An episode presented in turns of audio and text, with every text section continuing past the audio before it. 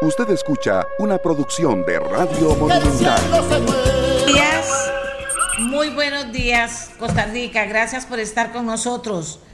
De nuevo juntos para repasar la actualidad de Costa Rica y el mundo y para elegir algunos temas sobre los que vamos a trabajar todos juntos, usted y yo. Usted a través del 84747474, tratando de eh, plantear sus inquietudes, sus preguntas, etcétera, bien detalladas, bien claritas y, muy concretas. ¿De acuerdo? Eso es muy importante.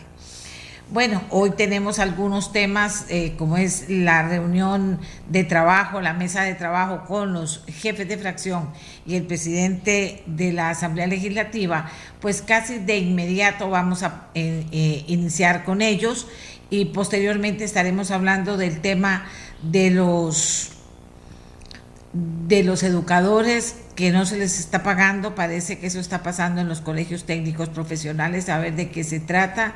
Y posteriormente hablaremos del tema del fiscal general de la República y su elección que es un tema que se ha quedado como calladito, porque es importante que la elección de fiscal general se haga a través de un voto público, por ejemplo. Eso es una gran pregunta. Bueno, de esto y más hablaremos en el programa. Nuestra primera pausa de inmediato y ya casi regresamos con la mesa de trabajo con los jefes de fracción y el presidente de la Asamblea Legislativa. Buenos días, Costa Rica. Gracias por estar con nosotros.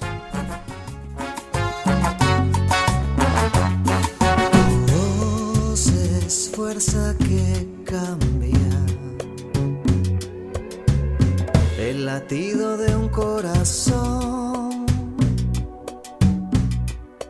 Tu voz sana y alivia. Tu voz es milagro y acción.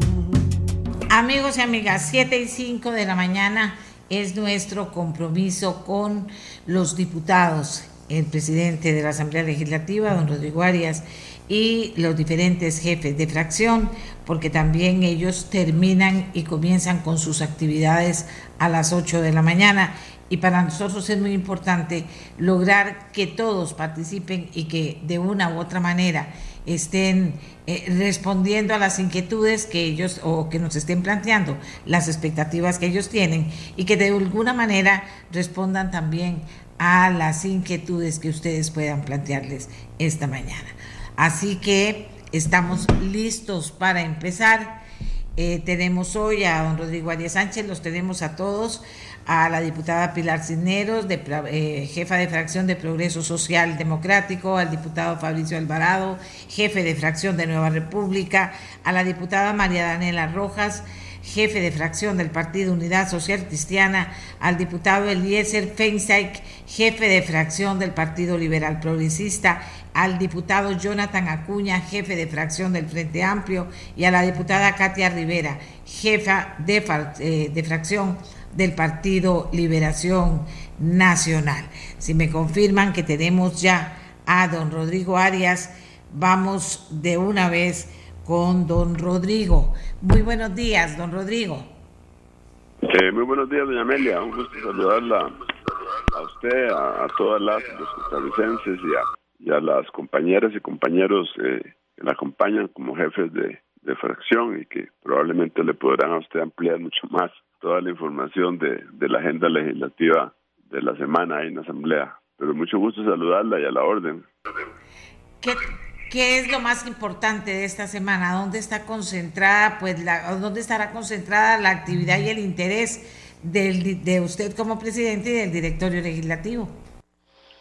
Bueno, eh, debo decirle, doña Amelia, que la, la semana pasada, pues, fue después del 8 de mayo comenzamos y fue una semana muy de mucha actividad. Eh, pusimos a trabajar el aparato legislativo, ¿verdad? que es un, aparato grande que hay que ponerlo a trabajar. Eh, iniciamos nombrando y, e instalando las comisiones plenas, la primera, la segunda y la tercera, para los costarricenses eh, y las costarricenses, las plenas son como mini plenarios, donde se, donde los diputados tienen una representación proporcional a su caudal electoral y, y hay una serie de proyectos eh, que pueden ser delegados y conocidos en las plenas. Entonces son como, es una forma de desahogar el plenario y ponerlo a trabajar. Así que ya esas comisiones están nombradas, ya están instaladas, ya tienen, ya tienen a su presidente, a su secretario, a su vicepresidente, etcétera, y pueden trabajar inmediatamente. El, el día jueves eh, hicimos el nombramiento de las comisiones que se conocen como comisiones permanentes, que son las, digamos, las seis más conocidas, hacendarios, económicos, jurídicos, etcétera. Y además eh, integramos la Comisión de Gasto Público y la Comisión de Narcotráfico. Ya ahí están nombradas y hoy en la mañana, eh, a partir de las nueve y media, comenzamos a instalarlas una por una, eh, comenzando con la Comisión de Hacendarios. Este es un proceso formal que lo establece el reglamento, donde el presidente legislativo va a la comisión e instala la comisión y se hace el nombramiento de quién es su presidente, quién va a ser su, su secretario. Hecho esto, pues ya realmente la, la asamblea queda con el músculo suficiente para poder avanzar y poder comenzar a trabajar. Nos quedarían por nombrar lo que se conocen como comisiones especiales, que yo esperaría que en el transcurso de esta semana podamos ya también salir con el nombramiento de ese bloque de comisiones. Y dicho eso, pues la Asamblea queda totalmente integrada con todos sus, órganos para poder comenzar a, a, conocer los diferentes proyectos que en este periodo de sesiones extraordinarias se supone que el gobierno en los próximos tres meses va a ser del conocimiento de la Asamblea.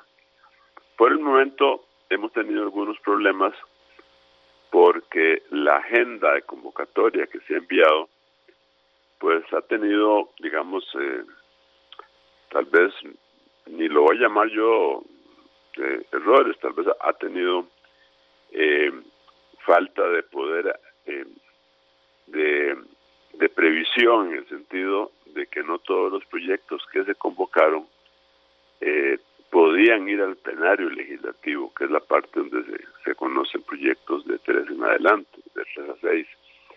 Entonces muchos de ellos que eran algunos de ellos que eran proyectos nuevos del gobierno, como el proyecto, por ejemplo, para reformar el Código Penal que anunciaron tanto en la campaña eh, para para denunciar la corrupción.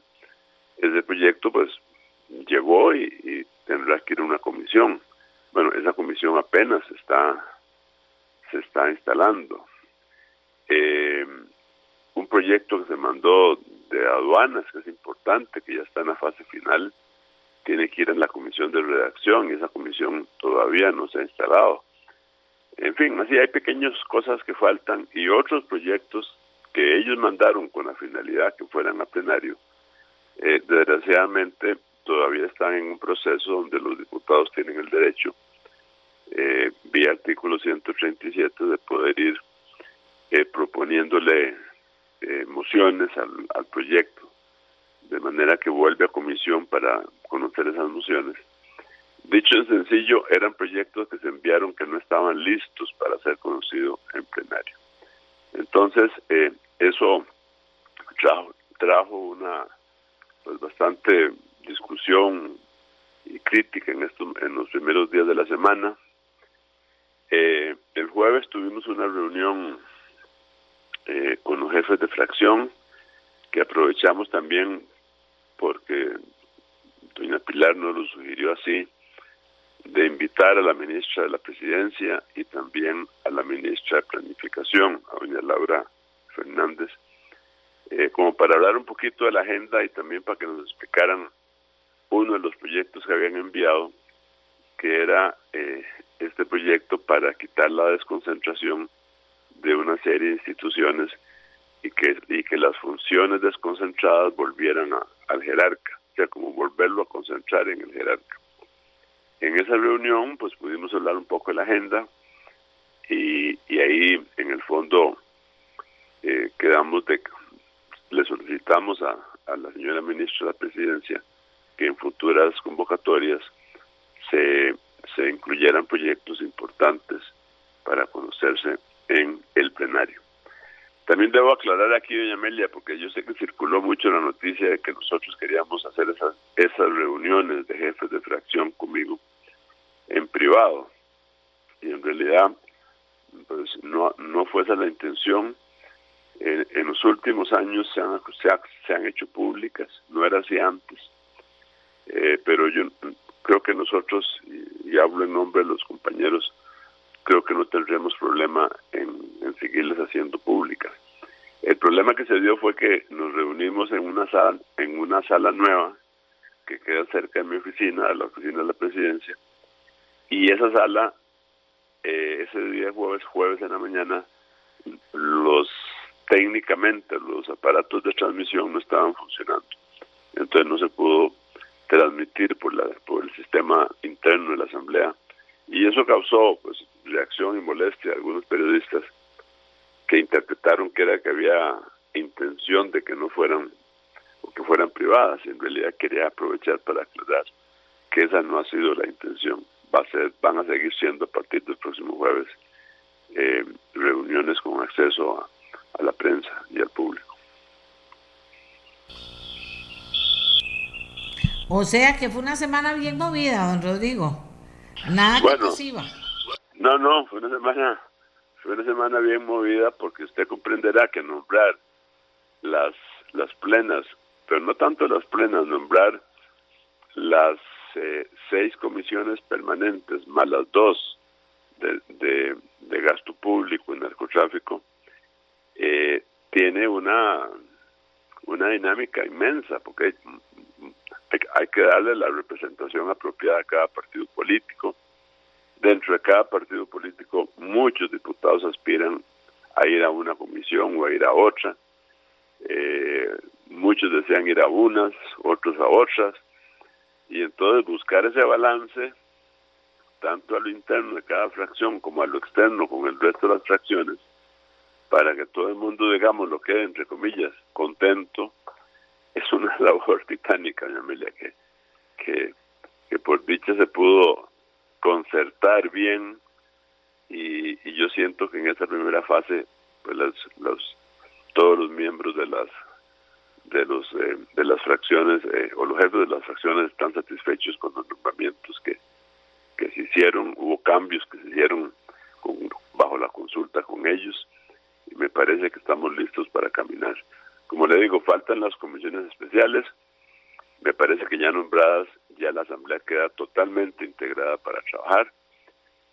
Y, eh, y también, esperando esta semana, creo que hoy, una nueva convocatoria que haría el Poder Ejecutivo, eh, ampliando la agenda e incluyendo ya proyectos mucho más maduros, proyectos que tengan más músculo para ser conocidos en la parte del plenario. Muy bien. Entonces le agradezco mucho, don Rodrigo, su participación. Entendemos que tiene más reuniones. Muchas gracias por ponernos eh, eh, en perspectiva qué fue lo que pasó y qué es lo que vendría esta semana. Eh, de ahora de inmediato vamos a conversar con cada uno de los jefes de fracción. En primer lugar, le solicitamos a doña Pilar Cisneros, jefa de fracción del Partido Social, Social Democrático, su participación. Buenos días a todos. Inicia usted, Pilar. Muchas gracias, eh, Amelia. Gracias a todos los compañeros jefes de fracción. Eh, en realidad yo muy atarantada, admitirlo, porque todavía estamos instalándonos aquí en la asamblea, mi computadora no, no me abrió, eh, estoy así como medio atarantada, pero bueno, ahí vamos. Vea, efectivamente, como decía don Rodrigo Arias ahora, se va a hacer una nueva convocatoria esta mañana con varios proyectos más.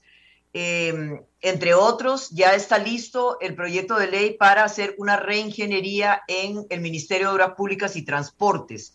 Eh, este proyecto lo ha estado trabajando el ministro Luis Amador y eh, ya está listo y será enviado esta mañana eh, en, una nueva convocatoria. Este proyecto, Amelia, es muy, muy importante porque como todos sabemos, en la última evaluación que hizo el Foro Económico Mundial, donde evaluó la calidad de la infraestructura pública en 138 países, resulta que Costa Rica está en el lugar 125, es decir, de los peores países del mundo en calidad y cantidad de obra pública. Y eh, uno de los problemas es que el MOB, como todos sabemos, cada vez tiene menos competencia, menos posibilidad de actuar y eh, los órganos eh, desconcentrados y los órganos adscritos al Ministerio de, al MOB, pues ahí tienen gran poder y, básicamente el MOB ya no puede hacer su, labor rectora. Entonces, ese proyecto de ley va en esa línea. Eh, luego se van a convocar, ya se había convocado eh, uno de los proyectos para luchar eh, contra las pensiones de lujo y ahora se va a convocar también el de don Víctor Mora, ¿verdad? Y ahí va otra lista de de proyectos que todavía no tengo el detalle porque la ministra de la Presidencia, Natalia Díaz, iba a terminar de afinarla esta mañana con el presidente de la República. Eh, sin embargo, como decía don Rodrigo, ha sido, han sido dos semanas pues bastante eh, agitadas, con mucha, eh, con mucha acción, mucha crítica y mucha proposición por parte de nosotros y esperemos que ya entre esta semana y la otra, pues la Asamblea Legislativa pueda adquirir el ritmo normal de trabajo, doña Amelia. No sé si quiere algún otro detalle. No, ahora volvemos a hablar un poquito sobre la integración de las comisiones. Ahora vamos con don Fabricio Alvarado, jefe de fracción de Nueva República. Buenos días. Buenos días, doña Amelia. Un saludo, un saludo muy especial a, don Rodrigo, a las compañeras eh, jefas de fracción y al compañero Jonathan, también jefe de fracción del Frente Amplio. Pues eh, no, una semana, eh, como bien lo indicaban los compañeros, donde hubo que, hacer mucha reunión, que llegar a muchos acuerdos, que, pues por supuesto acomodar, siendo que era la primera semana del Poder Ejecutivo, también eh, acomodarnos y, darles chance a su acomodo también al presidente y a, a los ministros también para lo que tiene que ver con la convocatoria. Los primeros días fueron complicados porque de pronto los proyectos que estaban convocados o en los proyectos que estaban convocados no había posiciones todavía eh, definidas y acuerdos definidos, pero todo se ha ido acomodando y creo que se ha logrado eh, un avance importante. De hecho, eh, en, los, en los días, especialmente el jueves, se aprobaron una serie de derogatorias a leyes obsoletas. Habíamos hablado de eso en algún momento, de la importancia no solamente de venir a proponer y presentar un montón de proyectos de ley y convertir eso en una fábrica de leyes sin sentido, sino más bien revisar aquellas que de pronto podrían ya pues ameritar derogatorias y, bueno, por ejemplo, el expediente 21.073 eliminó 178 leyes de los años 1825 a 1912 eh, eso pues ya dice mucho de cuál es la línea de trabajo de esta Asamblea Legislativa y es precisamente en no eh, concentrarnos en presentar, como decía, y hacer una competencia, quién presenta más proyectos de ley, sino más bien revisar aquellas que de pronto hasta se convierten en camisas de fuerza para muchos sectores, ¿verdad? Eh, se aprobaron además cinco expedientes más con fines similares. Leyes que, que, ya su caducidad era evidente, pues eran leyes de 1950, 1960 también. Y también hubo un proyecto, la aprobación en primer debate del expediente 22.900, eh, un expediente del Partido de Liberación Nacional que eh, desafecta un lote, lo inscribe al nombre del Ministerio de Obras Públicas y Transportes y va a servir para avanzar con la construcción de un proyecto que es eh, pues muy importante y que lleva muchos años pegado, como es el proyecto eh, Corredor Vial San José San Ramón también, que por supuesto la, la, población del sector de Occidente pues lo, lo pide a gritos hace años, ¿verdad? Que esto avance. Así que es un, un, grano de arena para un proyecto que, repito, es muy importante para el desarrollo no solamente de estas localidades, de estos cantones de Occidente, sino también pues del país en general.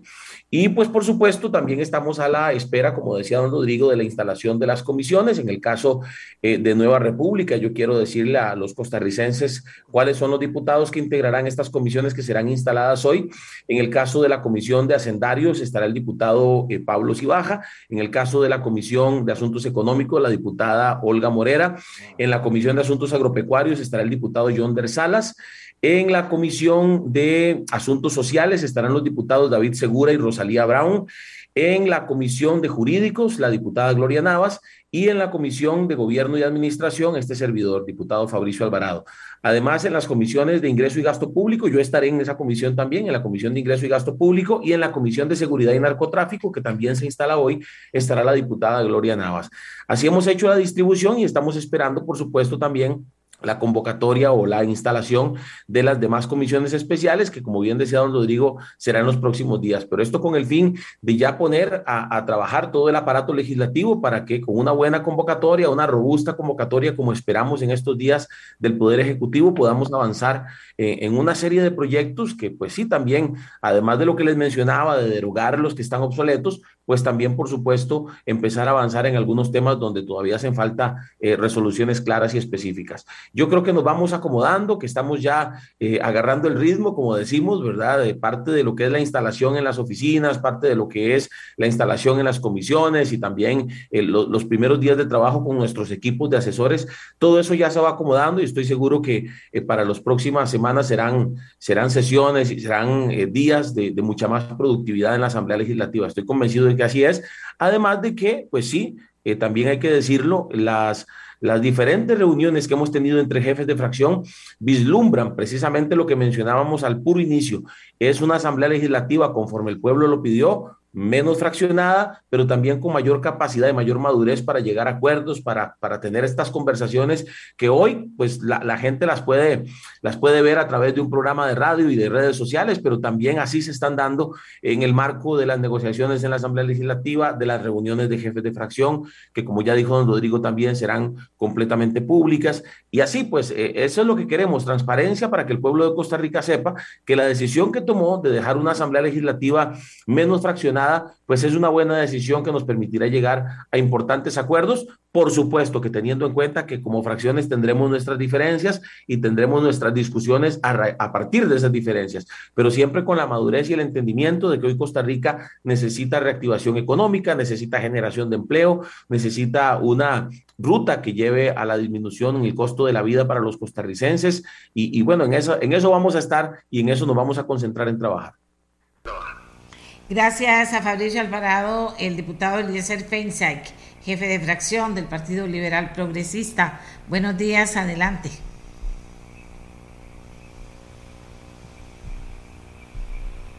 buenos días. buenos días, doña Amelia. Perdón, es que estaba con el, con el micrófono apagado y me costó encontrarlo. Eh, buenos días, doña Amelia y los compañeros y compañeras jefes de fracción, eh, don Rodrigo y por supuesto toda la audiencia de nuestra voz. Este, bueno, yo creo que es reiterar un poco lo que, lo que ya han dicho eh, quienes me precedieron en el uso de la palabra. Eh, fue una semana todavía de, de, acomodo, eh, pero creo que ya se empieza a vislumbrar un poco la, la, el espíritu reinante en la Asamblea Legislativa, ¿verdad? Yo creo que es una asamblea donde todos los diputados de los, de los seis partidos estamos deseosos de poder eh, eh, arrancar ya con el trabajo fuerte y serio. Eh, estamos deseosos de buscar soluciones a los problemas que afectan a los costarricenses. y como decía Fabricio, en algún momento surgirán diferencias y tendremos discusiones basadas en esas en esas diferencias, pero pero sí creo que hay un hay un espíritu de colaboración y de, y de hacer las cosas lo mejor posible. creo que es importantísimo reiterar todas las veces posibles, la Asamblea Legislativa no es una fábrica de, leyes, no es una maquila de leyes. El resultado de una asamblea no se debe medir por la cantidad de leyes, sino por la calidad de las leyes que aprueba. Eh, muchas veces en, la carrera por aprobar leyes a lo loco eh, terminan sucediendo cosas como, como eh, de que se aprueban leyes sin, sin mucho análisis, como la que al puro final del periodo anterior eh, trató de meter la, la, mordaza a la prensa para que no pudiera reportar eh, sobre casos de corrupción. Eh, y eso es peligrosísimo, ¿verdad? Entonces es importante que, las leyes tengan su discusión pausada, para eso es el Congreso, por eso en otros países se le llama Parlamento al Congreso, es un lugar para llegar a conversar, discutir eh, los méritos de los proyectos de ley y, y, tratar de sacarlo lo mejor posible, ¿verdad? Hubo avances importantes en esta semana, como decía don Rodrigo, la, conformación ya de las, de las comisiones que a partir de hoy quedan instaladas. Eh, eso ya nos va a permitir empezar a ver proyectos en esas comisiones. Eh, porque proyectos importantes, importantísimos, ¿verdad? Como el que mencionó doña Pilar, de, la, la, reforma eh, al MOP, que entiendo que va a incluir también una reconcentración, agarrar los, los órganos del Consejo de Transporte Público, el de Vialidad, el de Seguridad Vial, y devolverle esas funciones al ministerio y desaparecer los consejos, que son proyectos que entran desde cero, ¿verdad? Y ese proyecto no es para el plenario, es un proyecto que tendrá que ir a alguna comisión eh, para, para ser analizado y pasar por todo el proceso de, consultas a las, a las instituciones y a los sectores interesados. Eh, eh, para que los diputados tengan el, derecho de enmienda, sea por la vía de las, de las mociones, etcétera. Eh, así que es importantísimo que estén conformadas las comisiones, eh, pero que también haya una agenda sustancial para el propio plenario, ¿verdad? Y, estos son proyectos que ya han pasado por prácticamente todo el proceso de las comisiones y, y donde ya hay dictámenes afirmativos de mayoría, ojalá de unanimidad, para que lleguen al, al, plenario y sea fácil eh, discutirlos ahí y votarlos, ¿verdad? Eh, gracias, don Eli. Vamos con la diputada María Daniela Rojas. ¿Dónde están las prioridades PUSC esta semana? Daniela, buenos días. Hola, doña Amelia, muy buenos días y buenos días a todos los compañeros, em, jefes de fracción y a toda su audiencia. Muchísimas gracias por este espacio. Bueno, ya los compañeros lo han dicho, la semana anterior eh, fue una semana de acomodo, esta semana posiblemente eh, será similar, pero ya, ya para finalizar este acomodo, hoy con la instalación de las comisiones em, ordinarias, nos permitirá a partir de mañana empezar a trabajar en cada una de las comisiones de acuerdo a la convocatoria del Poder Ejecutivo. Nosotros esperamos esta semana que el Poder Ejecutivo tome en cuenta la solicitud que hizo la fracción del Partido Unidad Social Cristiana, porque de los proyectos que se solicitaron desde la semana anterior, ninguno ha sido tomado en cuenta para la convocatoria eh, o para las convocatorias que, que se han hecho y para nosotros es importante. Nuestra agenda está basada en reactivación económica, en bajar costos de, la de producción, de vida, eh, hay proyectos que son de plenario, eh, que no es que se necesita la instalación de las comisiones porque ya están listos para plenario, como es el caso del proyecto de hidrógeno verde, que lo que le falta es segundo debate y además es un proyecto que podría colaborar en bajar los costos de los combustibles de manera especial en este tiempo que estamos, que próximamente eh, podría haber un aumento importante y eso va a contraer la economía si no hacemos algo al respecto, igual que el proyecto de ley para la inscripción de agroquímicos, que es un tema que al sector productivo lo tienen eh, castrado y que es un proyecto que ya salió también de comisión y es un, un proyecto importante. Así que para nosotros esta semana eh, esperamos que haya convocatoria de alguno de estos proyectos de parte del Poder Ejecutivo y también estaremos presentando algunas iniciativas eh, de ley que estamos preparando y que estamos terminando para presentar esta semana en la línea de eh, poder bajar las cuotas eh, de la Caja Costarricense del Seguro Social, del costo de la electricidad.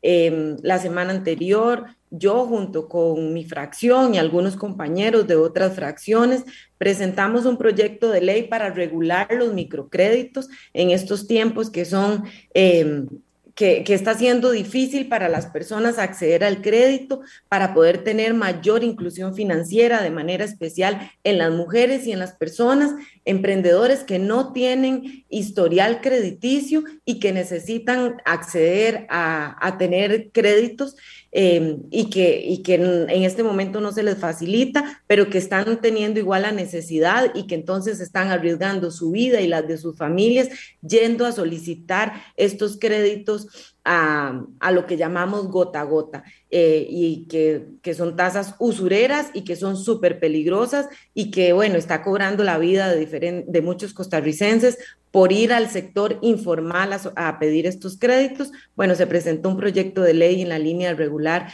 eh, esto y de hacer el acceso al crédito más inclusivo para todos los costarricenses y en eso vamos a estar trabajando esta semana. Bueno, muchísimas gracias a Daniela Rojas, jefa de fracción del Partido Unidad Social Cristiana. Repito los nombres para que se los vayan aprendiendo, porque esto es importante y a veces al, a la vuelta la gente se queda sin saber quién fue la persona que habló o no, y eso me parece importante que ustedes pues vayan conociendo estos nombres. Bien, y ahora vamos con la diputada del Partido Liberación Nacional, Katia Rivera. Adelante, Katia. Buenos días. Muy buenos días, doña Amelia. Buenos días a las y los compañeros de las diferentes jefaturas de fracción y por supuesto a todas las personas que nos acompañan el día de hoy y que siempre están atentos al programa de, de doña Amelia. Pues bueno, como decían los compañeros anteriormente, sí, la semana pasada eh, mucho tuvo que ver en relación eh, a la conformación de, y la activación, ¿verdad?, del trabajo ordinario de la Asamblea con respecto a la instalación de las comisiones. Aprovecho para eh, mencionar quiénes son los compañeros de nuestra fracción que integran estas comisiones. En la comisión ordinaria de Asuntos Agropecuarios y Recursos Naturales. Está Jason Valverde Méndez, Óscar Izquierdo Sandí, Pedro Rojas Guzmán. En la de Asuntos Económicos, Carolina Delgado, Montserrat Ruiz y esta su servidora, Katia Rivera. En la de Asuntos Hacendarios, Paulina Ramírez Portugués, Gilbert Jiménez Siles, José Joaquín Hernández Rojas y doña Sonia Rojas.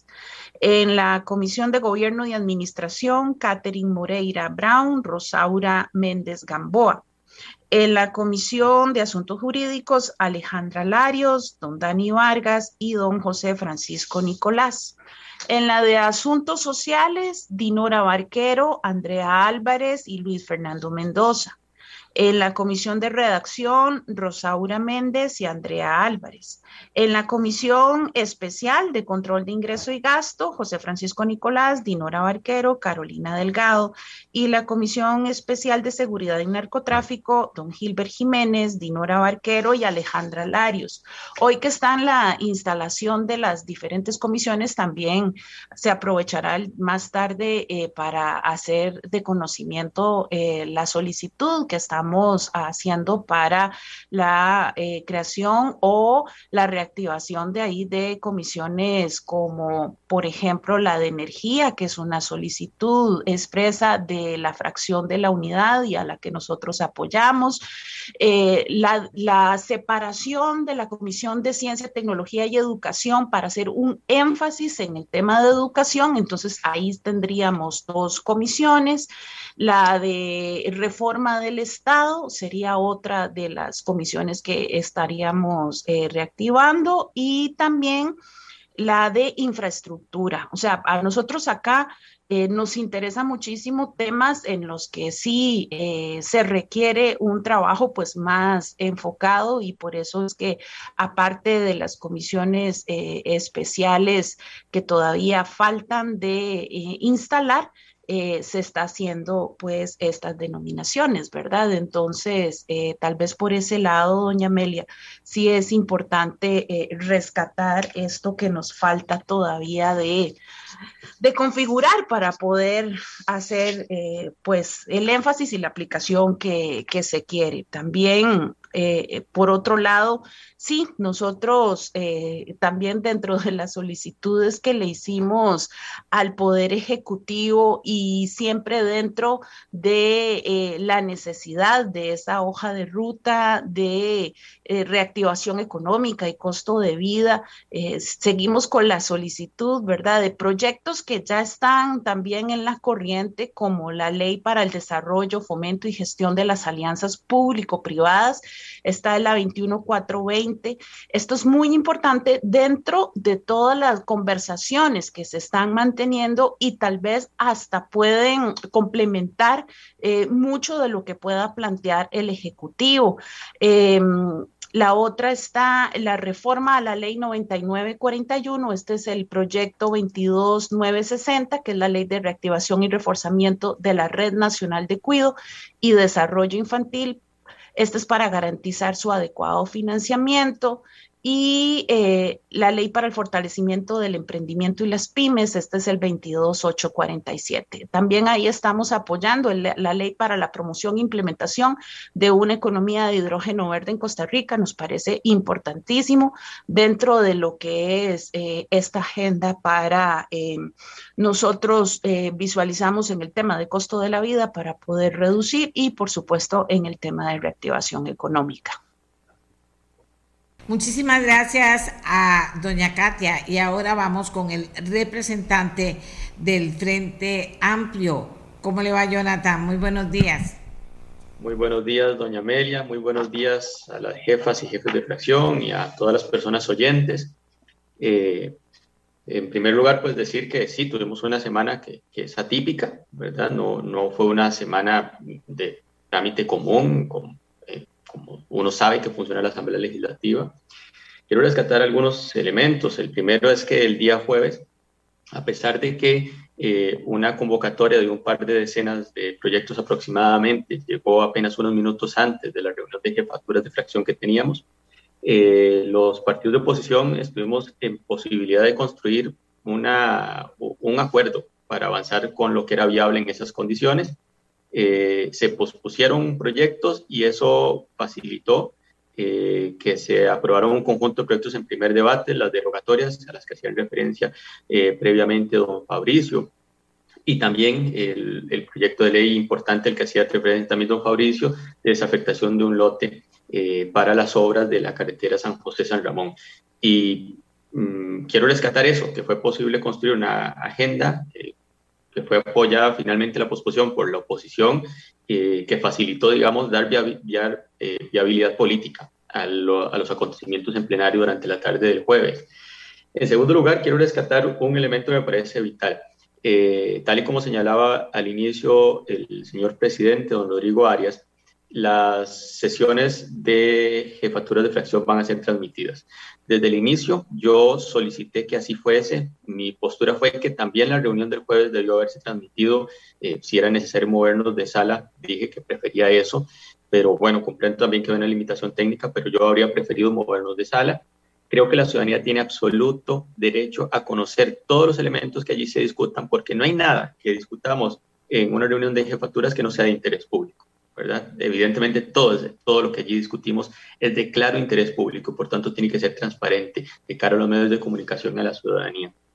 Eh, otra cosa que quiero eh, rescatar de la semana anterior, eh, doña Amelia, es que nuestra fracción en compañía de, cuatro, de tres fracciones más, de tres fracciones más, presentamos un proyecto de ley que tiene ahora mismo 21 firmas eh, para excluir de la regla fiscal las becas, subsidios para personas estudiantes. Hay una situación grave aconteciendo ya, de hecho, para el presupuesto de este año, y es que reconocido por el propio Ministerio de Hacienda anterior y por la propia ministra de Educación en su momento, eh, el presupuesto de educación para este año está recortado por efecto de la regla fiscal en más de 300 mil millones de colones, más de 20 mil millones de colones corresponden a becas. Y cuando se presentó una moción en la Asamblea Legislativa para reincorporar esos recursos, la respuesta que se dio es que se rechazaba porque implicaría incumplir la regla. Nosotros estamos totalmente de acuerdo con la aplicación de la regla fiscal sobre gasto corriente que no afecte programas sociales en gobierno central.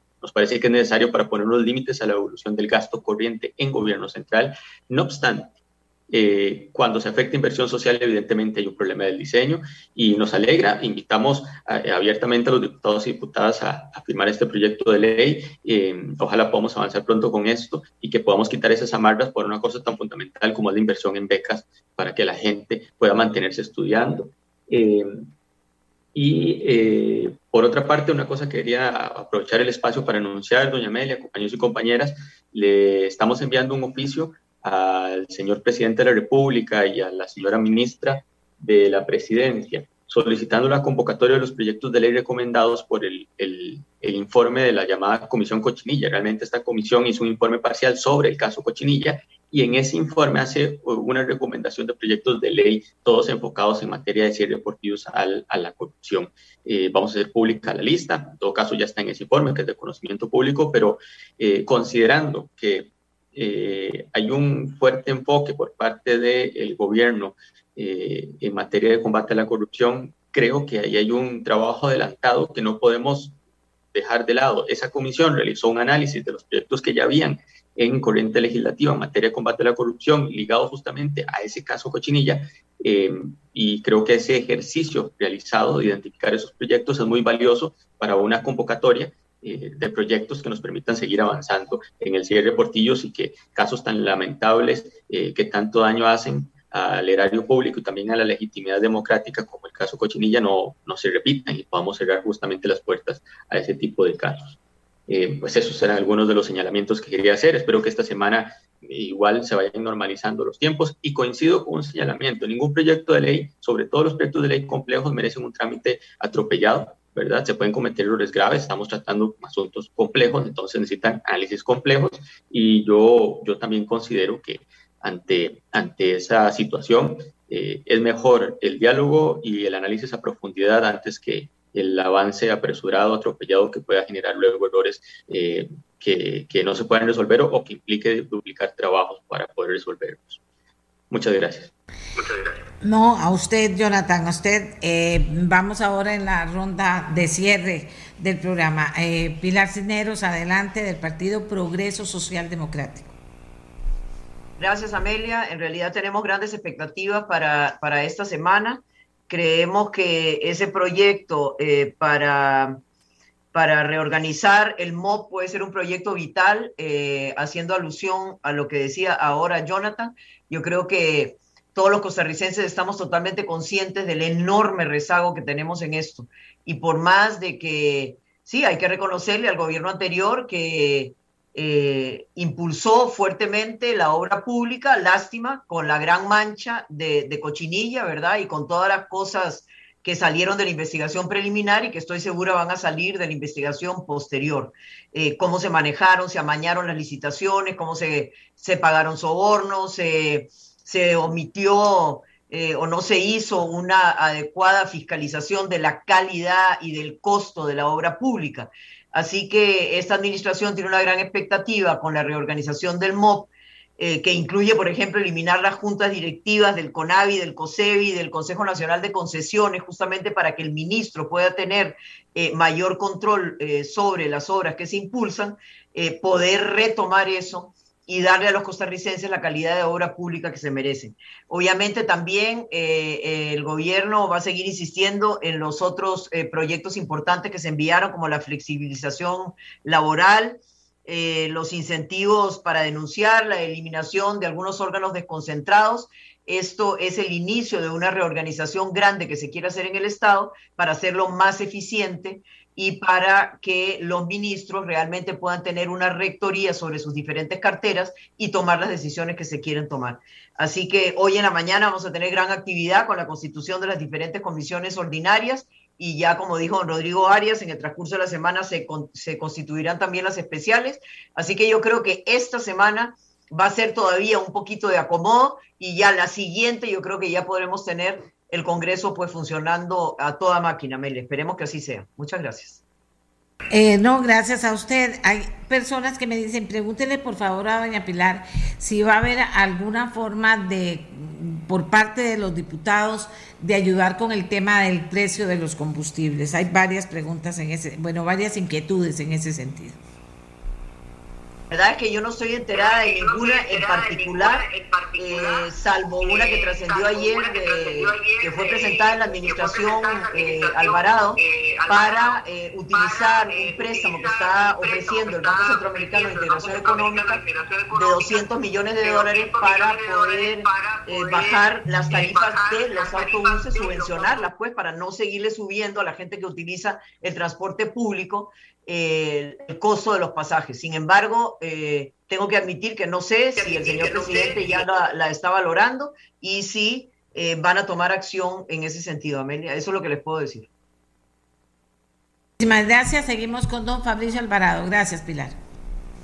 Eh, gracias, doña Amelia. No, para agregar un poco a lo que los compañeros han dicho, en efecto hay temas y yo creo que aquí se demuestra lo que se puede construir a partir de de coincidencias, de similitudes que tengamos. Por ejemplo, Jonathan hablaba del tema de las becas. Precisamente esta semana nosotros estaremos teniendo una reunión con un grupo de, de, estudiantes organizados preocupados por este tema. No reciben sus depósitos de becas desde enero de este año y por supuesto eso es una complicación enorme para quienes están necesitando esta, esta ayuda. Entonces, es un tema que estaremos, eh, por supuesto, revisando esta semana.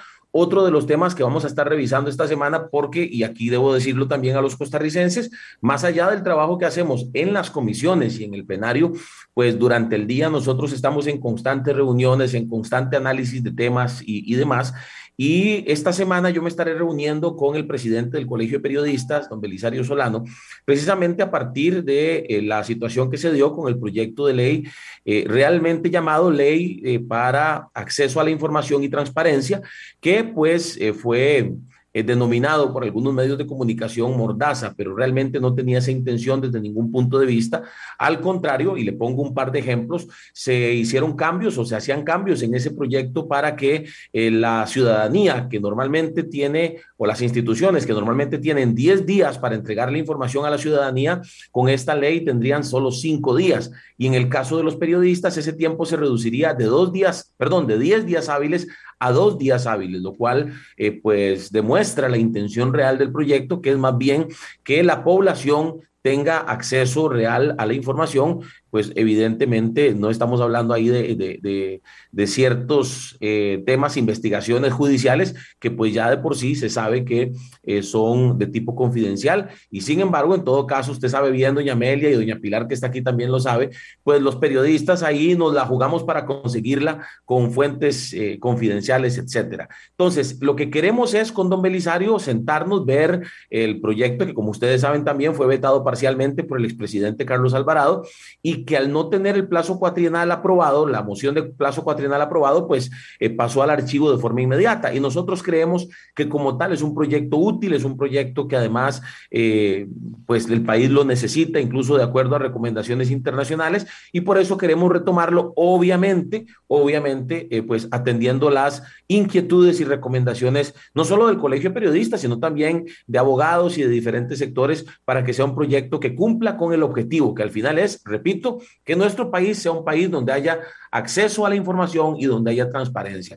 Y hay otros temas más. Nosotros estamos trabajando en una revisión eh, muy, muy minuciosa de todo lo que tiene que ver con legislación en cuanto a la explotación sexual comercial y trata de personas. He estado teniendo varias reuniones en ese sentido. Y por supuesto, eh, decir una vez más que eh, la intención, creo yo, y así lo, lo, visualizo de todas las fracciones, es construir, es trabajar en, en conjunto para pues, lograr la mayor cantidad de, de pues, resultados posibles que generen reactivación económica, que generen respuestas a la ciudadanía. Por ejemplo, lo que usted mencionaba, doña Amelia, el tema de los combustibles. Bueno, había un proyecto que estuvo eh, cerca de aprobarse, pero los diputados del periodo anterior decidieron dejarlo para un análisis más reposado de eh, los nuevos diputados y es el tema que tiene que ver con el impuesto a los combustibles.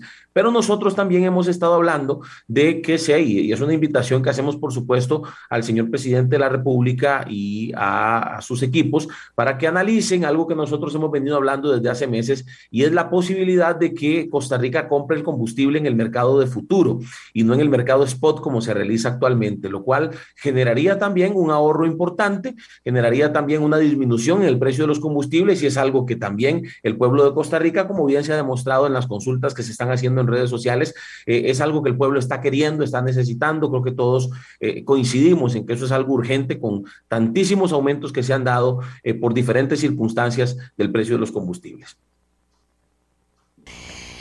Bien, eh, seguimos con, se retira eh, Jonathan Acuña, tengo todavía en el teléfono a don Eliezer Fensa, que, que, también va para una reunión, don Eliezer. Ya se retiró, vamos con doña María Daniela Rojas. Aquí estoy. No, ahí está, adelante. Perdón, este, es que mientras prendo, prendo el micrófono se me en el Este, no, eh, a ver, eh, yo quiero reiterar sobre la importancia de dos cosas, ¿verdad? Una, ese, ese espíritu que se ha notado de colaboración. y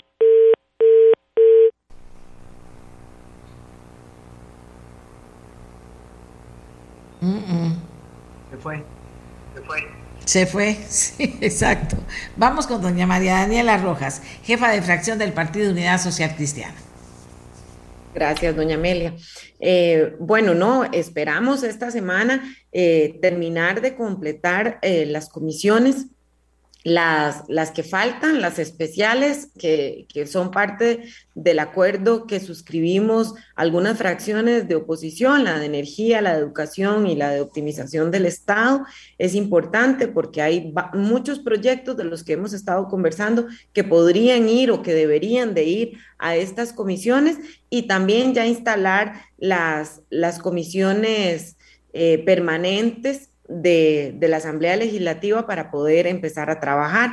Nosotros como fracción esta semana estaremos eh, buscando una, algún planteamiento para el tema del aumento en los combustibles que nos preocupa muchísimo, que si bien es cierto hay que cuidar eh, las finanzas del país con el impuesto único al combustible, que es uno de los que más recaudamos, es importante también entender que al subir tanto los combustibles, pues entonces la economía se va a contraer en la, en la recolección del impuesto de renta y del IVA también, porque las personas que tienen que pagar porque necesitan el combustible y van a tener que pagarlo, eh, van a dejar de consumir en otras cosas. Si bien es cierto, tenemos que buscarle una solución, como lo mencionaba doña Pilar, aunque no hemos entrado nosotros a discutir o a analizar a fondo eh, la posibilidad de este préstamo para subsidiar em, los pasajes del transporte público, ese no es el único problema, no es solo el transporte público, no son solo las personas que viajan en autobús, que es muy importante y que tenemos que darle una solución, pero es que también es toda la producción nacional, son los agricultores que necesitan el, el diésel, es la industria que necesita el diésel, eh, y son las personas que tienen que utilizar eh, su carro para transportarse a trabajar también, es la gasolina de esas personas. Entonces, no nos podemos centrar únicamente en los pasajes del autobús, sino tenemos que ir más allá y es una preocupación importante para la fracción Unidad Social Cristiana. Esperamos de nuevo que en la convocatoria del día de hoy. Vengan algunos de los proyectos que nosotros eh, hemos solicitado al Poder Ejecutivo eh, que para nosotros son importante, es importante poder avanzar y, bueno, que esta ya sea la semana, la última semana de acomodo para partir de la próxima semana, tanto las comisiones como plenario esté trabajando al 100%, porque hay proyectos importantes, pero que necesitan el análisis de las comisiones eh, pero necesitamos también los proyectos que están listos para ser votados en plenario, para también aprovechar el tiempo de los diputados en estas horas de la tarde cuando nos reunimos en plenario y en eso vamos a estar trabajando. Bien, eh, la diputada Katia Rivera, jefa de fracción del Partido Liberación Nacional. Eh, gracias, doña Amelia. Eh, dentro del tema de combustibles, nosotros también, dentro de esa solicitud que le hicimos al Ejecutivo, está el proyecto 22914 que es la ley para la contención temporal del aumento del impuesto único a los combustibles. Esta, pues por supuesto que tiene eh, una afectación positiva inmediata, que hay que hacer los equilibrios porque sí, se deja de tener un ingreso para mantenimiento de vías y otras cosas, pero ante una situación como la mundial, en una crisis energética y de costos que no sabemos cómo va a seguir subiendo estos precios, nos hace nuevamente tomar conciencia, primero, de la fragilidad que tenemos ante los grandes mercados y por eso la importancia de crecer en energías limpias y en y energías alternativas como el hidrógeno Segundo, cómo podemos enfocar enfocarnos a tener estos paliativos momentáneos para poder eh, evitar una afectación mayor a la gente que, eh, pues por supuesto que todos utilizamos gasolina eh, para trasladarnos y demás, pero también para la parte productiva. Y, este, y en esto sí nosotros tenemos que, ver esos equilibrios y ayudar, en este momento es ayudar al Ejecutivo para que puedan activar esto de forma pronta. Eh, por otro lado, con el tema de becas, y qué bien que Jonathan lo menciona, la semana pasada tuve una reunión con más de 250 40 jóvenes que en este momento no están recibiendo los giros de sus becas. Estos son los, eh, los jóvenes que se encuentran en educación técnica o postsecundaria, ¿verdad? Esto eh, lo administra el departamento o la dirección de, programas de equidad del MEP y eh, ya le hice también una nota y estoy ahí tras una reunión con el viceministro de, Educación porque si es una situación agobiante y apremiante para estos jóvenes que ya están en el proceso de matrícula y no han recibido ya varios meses el tema de, de sus giros, ¿verdad? Entonces yo creo que acá el esfuerzo conjunto, como lo los otros compañeros, esa es la línea. Lo importante es seguir construyendo sobre eh, estos temas que son de común acuerdo y de interés para eh, el país. Así es que esa es la disposición en la que nosotros nos encontramos y pues por supuesto seguir impulsando y eh, haciendo ese llamado, ¿verdad? Con respecto a los proyectos en que la fracción de liberación nacional está haciendo la solicitud para que se tomen en cuenta. Muchas gracias, doña Amelia. No, gracias a todos por participar. Bueno, hay una asamblea legislativa trabajando, ¿vieron? Eh, eh, poniéndose, acomodándose, como siempre, acomodándose, que yo espero que todas las los apoyos que necesitan los diputados y diputadas para acomodarse, pues estén ya totalmente trabajados para que puedan trabajar ellos a su vez tranquilos y que ojalá esté todo listo para el plenario. Pero en última instancia me parece a mí que si no hubiera eh, por alguna razón el plenario, pues también hay muchas cosas en las que pueden trabajar los diputados. Pero lo que me gusta es oírlos y ver que sí, que se está trabajando, que se está avanzando, que tienen claridad, que ya han construido cosas y que siguen construyendo. Porque como les dije, que eso para mí es muy importante en este momento, estamos construyendo ¿verdad? Con todo lo que construir implica también. Así que muchas gracias a los diputados de verdad por haber participado y porque Costa Rica los escuche sobre en qué están y para dónde van. ¿De acuerdo? Y el próximo lunes nos volvemos a encontrar con ellos. Así que hacemos la pausa y precisamente vamos a hablar de colegios técnicos profesionales después de esta pausa.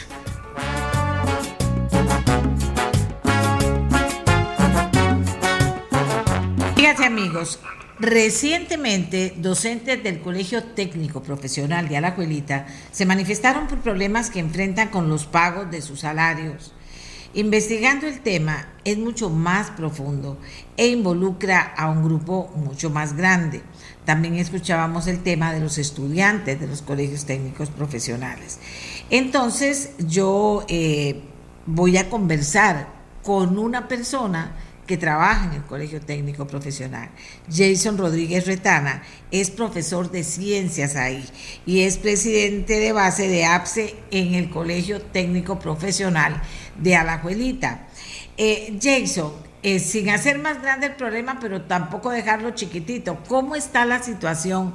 ¿Por qué se está presentando esta situación? Buenos días, doña Amelia, ¿cómo le va? Buenos días para todos el público, público que nos escucha. Este, doña Amelia, eh, la situación en el CTP de la Juelita viene este, ya desde hace algún tiempo. Bueno, hey, eh, la situación estalló el miércoles de la semana pasada cuando en horas de la tarde se cortó el fluido eléctrico, ¿verdad? Por falta de pago. ¿A qué obedece esta falta de pago de más de 4 millones de colones? este, obedece a una cuestión meramente presupuestaria, que el Ministerio de Educación le adeuda al colegio más de 20 millones de colones desde el año 2020 aproximadamente, ¿verdad? Eh, ¿Esto por qué? Bueno, este colegio es nuevo, inauguró en el 2020, ¿verdad? Pero antes del 2020 eh, se tenían las instalaciones viejas, que se contaba como un presupuesto determinado. Al pasarse a las instalaciones nuevas, este, obviamente que al ser de última generación, el presupuesto cambia, es, mucho mayor, ¿verdad? Eh, de tal forma que el presupuesto que había antes eh, no está alcanzando para las instalaciones actuales. Eh, vea que el caso es que cortaron la electricidad, se, se adeudaban más de 4 millones de colones. Eh, ¿Esto en qué radica? Que cuando se cortó el fluido eléctrico, eh, las bombas de agua, ¿verdad? Eh, trabajan con electricidad, entonces ya no, no había agua en ese momento debido a que no había electricidad. Aquí, ¿cuál es el dato curioso? El dato curioso de todo esto, doña Amelia, es que cuando yo me apersono al Ministerio de Educación, ¿verdad? precisamente al Departamento de Planificación, me dicen. El, jueves pasado, estuvimos ahí en Torre Mercedes, eh, que, la situación no se puede solucionar, que ellos son conscientes, pero que la situación no se puede solucionar por, eh, por el hackeo, ¿verdad? Pero, este, hablando ya con, con la persona que me atendió, me, digamos, parte de lo que hablamos es que, bueno, primero, él me dice que, que ellos en planificación tienen que hacer el presupuesto para, digamos, cada dos años. Entonces, por ejemplo, ellos en el 2019 tenían que planificar para el, hasta el 2021. Entonces, ¿qué es lo que llama ahí poderosamente la atención? Vamos a ver, si usted es un planificador, ¿verdad? Después, y usted tiene que presupuestar el dinero para los próximos dos años, usted tiene que tomar en cuenta que hay instituciones que están cambiando, ¿verdad? Por ejemplo, la situación del CTP a la abuelita, que al pasar, al cambiar su infraestructura, evidentemente necesita mayor presupuesto del que estamos, del que se estaba hablando anteriormente. Ahora, esto no solamente pasa en el, en el colegio técnico de Alajuelita, no, hay más o menos aproximadamente unos 50 colegios más que están con la misma problemática.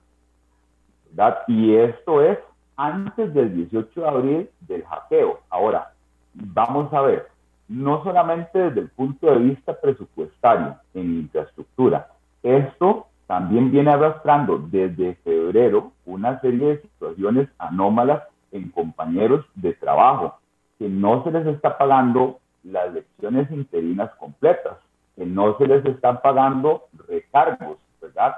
Y esto obedece a un problema presupuestario del MEP que lo mandó en una circular que, si usted gusta, después de, de acá, yo con mucho gusto se la puedo pasar, donde el Ministerio de Educación nos dice a nosotros los educadores que efectivamente que hay un faltante de 5.200 millones, esto debido a recortes presupuestarios eh, por la regla fiscal que se implementó, ¿verdad?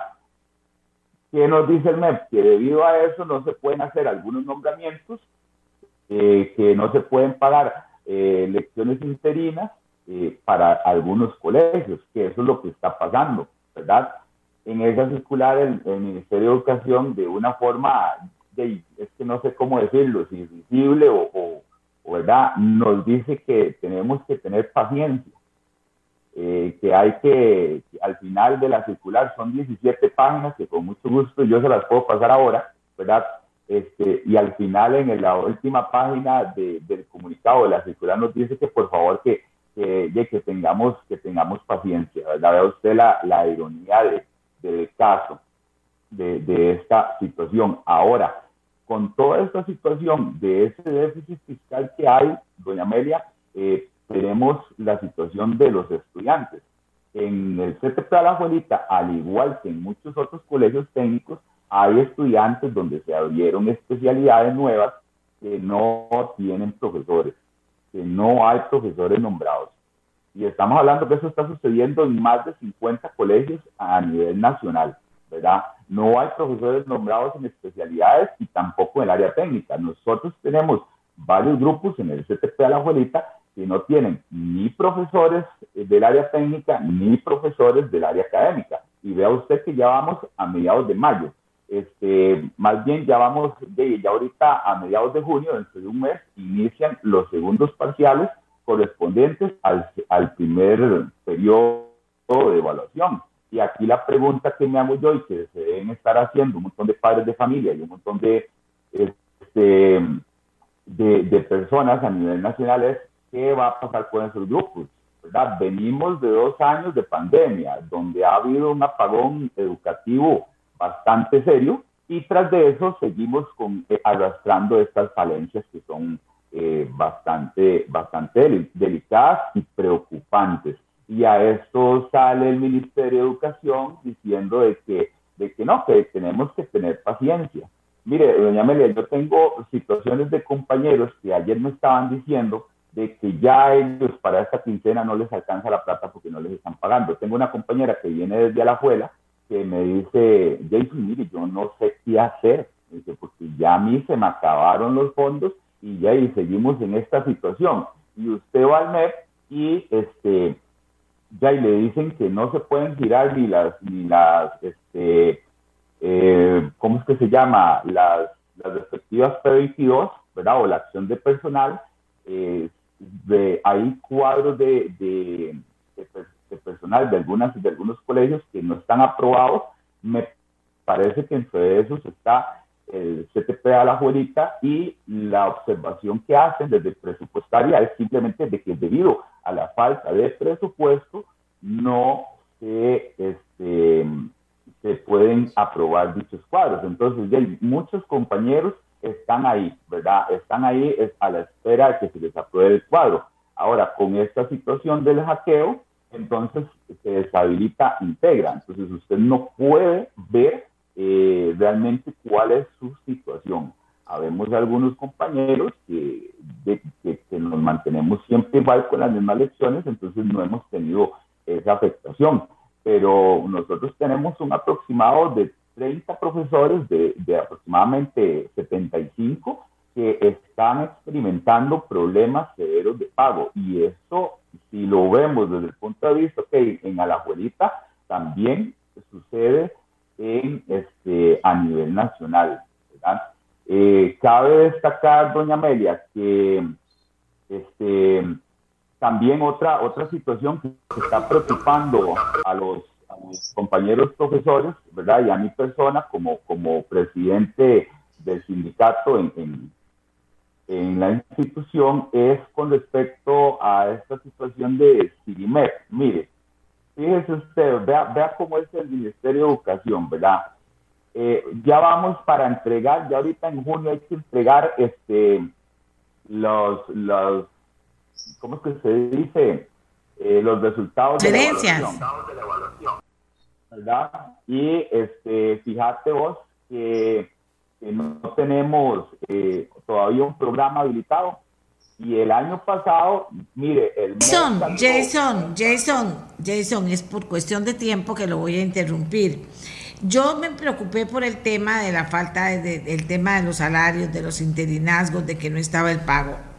Traté de conseguir a la ministra de Educación y resulta que no la pude conseguir el fin de semana, sino hasta ayer tarde, porque está metida 24/7, cierra la puerta de la oficina y trabaja todo el día en este tema que no tiene que ver solo con el tema de educación técnica, sino con otro montón de problemas a raíz del tema del hackeo, ¿verdad? Que de una u otra forma también tiene que ver. Y ella me dijo, ¿verdad? Eh, le puedo asegurar que me he dedicado, eso me lo dijo ya muy, muy tarde en la noche porque precisamente estaba trabajando. Le puedo asegurar que me he dedicado la semana pasada a ver cómo resolver la situación del pago y de transferencias que están afectadas, también por el tema del hackeo en el Ministerio de Hacienda. Me preocupa muchísimo el personal que no ha podido recibir, como es su derecho, el salario y los pagos completos, dice la ministra. Está tratando de resolver el tema que no es uno, que son varios, pero sobre este tema en concreto, que es que los eh, trabajadores reciban eh, su salario completo, que los estudiantes, porque se unan también ese, a ese, ese tema, reciban eh, el, lo que le corresponde por sus becas. Fíjese usted que venimos con el tema de que ustedes conocen mejor que nadie todos los problemas que tiene el Ministerio de Educación. Usted me está diciendo que hay unos que vienen desde el 2020. Calcule. Yo le pregunto constructivamente, porque que tenemos que construir alguna solución. ¿Qué solución ven ustedes para esta situación, don Jason? Este, bueno, vea, es que la, la, solución es muy sencilla, ¿verdad?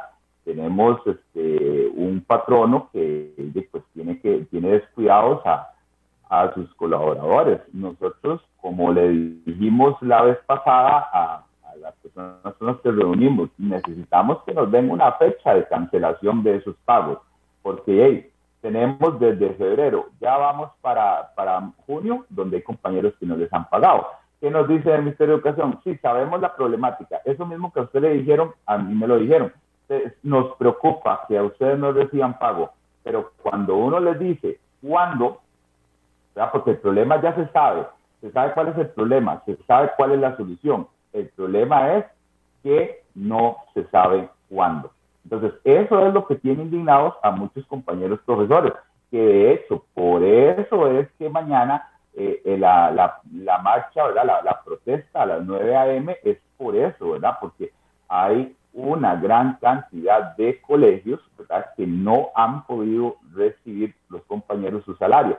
Y a esto sumado que honestamente los dirigentes sindicales del sector de educación no se han manifestado con respecto a esta situación. Hemos tenido muy poco apoyo.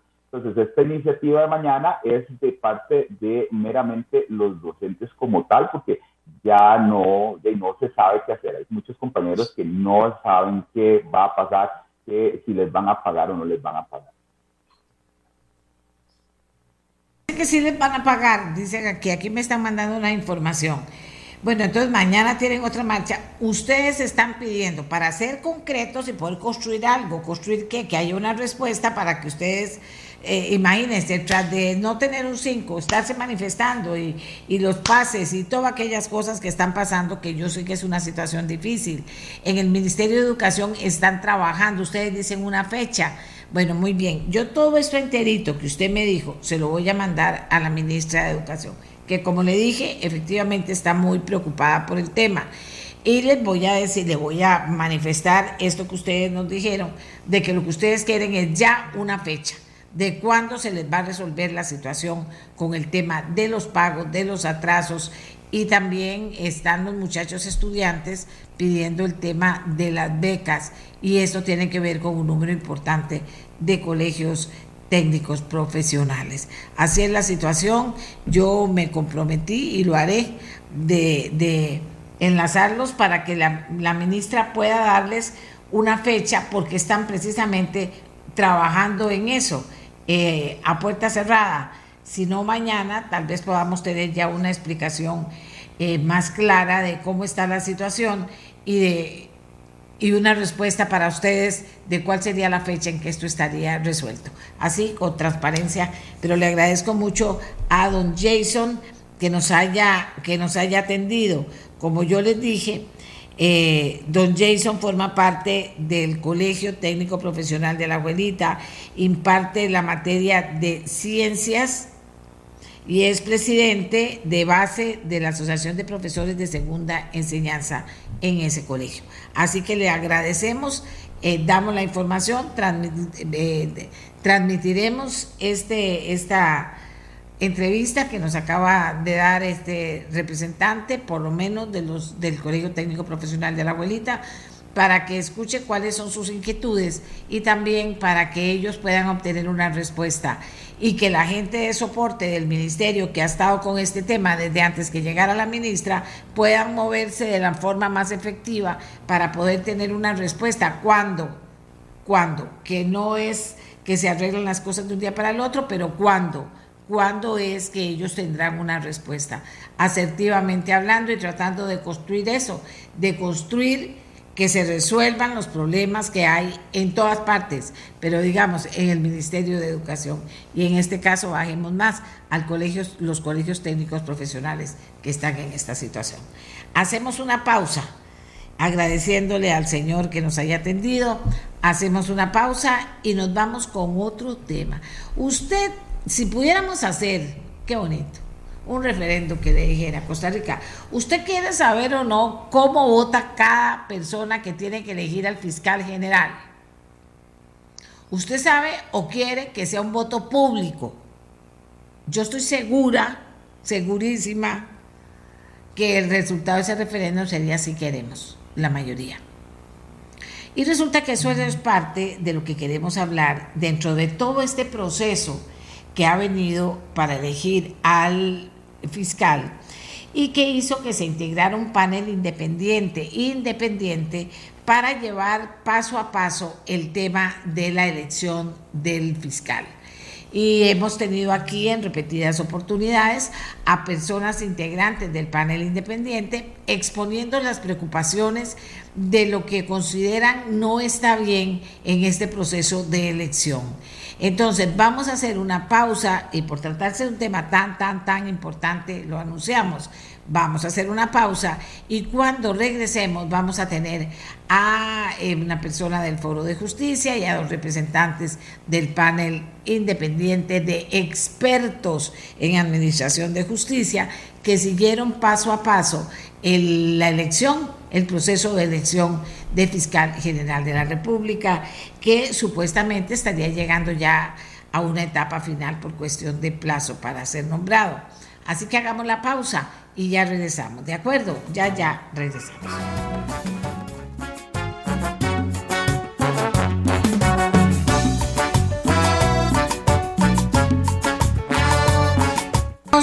Cuando titulábamos el programa de hoy, que por qué es importante que la elección de alcalde se haga a través de un voto público. ¿De qué estamos hablando?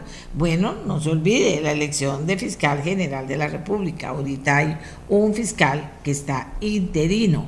Y esto es algo muy importante por el enorme poder que tiene el fiscal, por la enorme necesidad de tener un superfiscal ahí que esté blindado con muchos valores, principios, preparación académica, bueno, ¿qué les voy a decir? Que no haya sido manoseado con las manos de la política, porque preocupan muchas cosas sobre la elección del fiscal. Los criterios de selección, o sea, la metodología para elegirlo, que el voto público sea eh, o que el voto sea público más bien para disminuir influencias políticas, súper importante ¿Por qué los magistrados no le dieron prioridad a este nombramiento y atendieron asuntos de menor importancia en la agenda? Y de este nombramiento me refiero al hecho de que se han presentado algunas situaciones y se han elevado hasta los eh, magistrados para que las resuelvan y en agenda han habido otros temas menos importantes y han adquirido más importancia y estos temas que tienen que ver con la elección de fiscal no. Bueno. Pero no les digo más, voy a presentar a nuestros invitados. Tenemos a la abogada Sonia Navarro del panel independiente de expertos, consultora internacional en Administración de Justicia, integrante del Consejo Asesor de la Junta del Estado de la Justicia del Estado de la Nación. Eh, y también tenemos a Marlon Mora del panel independiente de expertos, que es además investigador y docente de la, de la Universidad de Costa Rica y de la Universidad Nacional.